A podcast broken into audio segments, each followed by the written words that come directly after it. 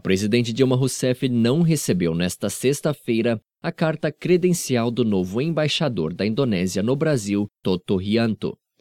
Com isso, ele não poderá representar a Indonésia em audiências ou solenidades oficiais no país.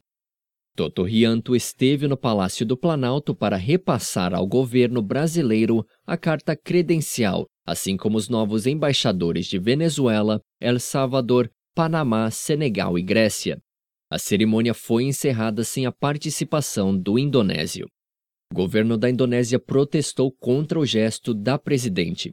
O ministro das Relações Exteriores da Indonésia ainda convocou o embaixador brasileiro em Jacarta para transmitir os termos mais fortes possíveis de protesto para o ato hostil do governo do Brasil e também chamou Rianto de volta ao país.